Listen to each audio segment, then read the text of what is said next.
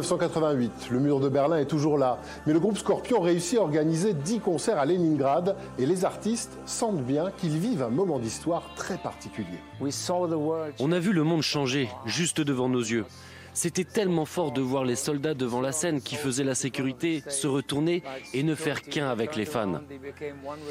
Et tellement de jeunes gamins qui me disaient Klaus, la guerre froide va prendre fin très bientôt.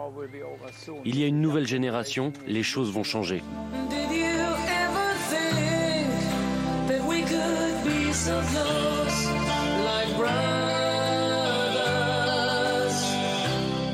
Klaus est ému. Il va tenter de raconter ses sentiments en chanson, paroles et musique, un vrai défi au moment de présenter le titre aux membres du groupe. Pendant toutes ces années, moi je m'étais concentré sur le fait d'écrire des paroles et là j'arrivais avec une chanson complète et je la présente aux autres, genre allez écoutez ça, vous en pensez quoi? Et là j'ai vraiment cru qu'ils allaient me dire non arrête, avec une partie sifflée en plus.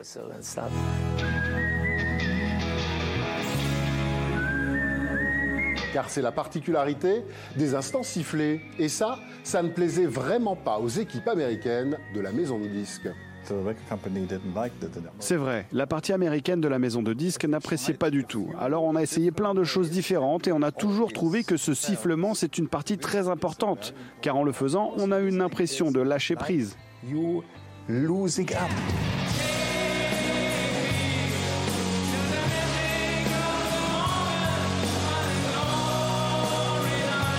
La chanson est devenue la bande originale de la chute du mur de Berlin. Plus de 30 ans après, à chaque concert, c'est un moment à part. Et quand on la joue, ce n'est pas que la fin de la guerre froide, c'est la paix, de manière générale. Les gens qui veulent vivre en toute liberté avec leurs voisins et avoir une belle vie, une vie normale. Le groupe a d'ailleurs modifié les paroles du titre sur la dernière tournée en soutien au peuple ukrainien.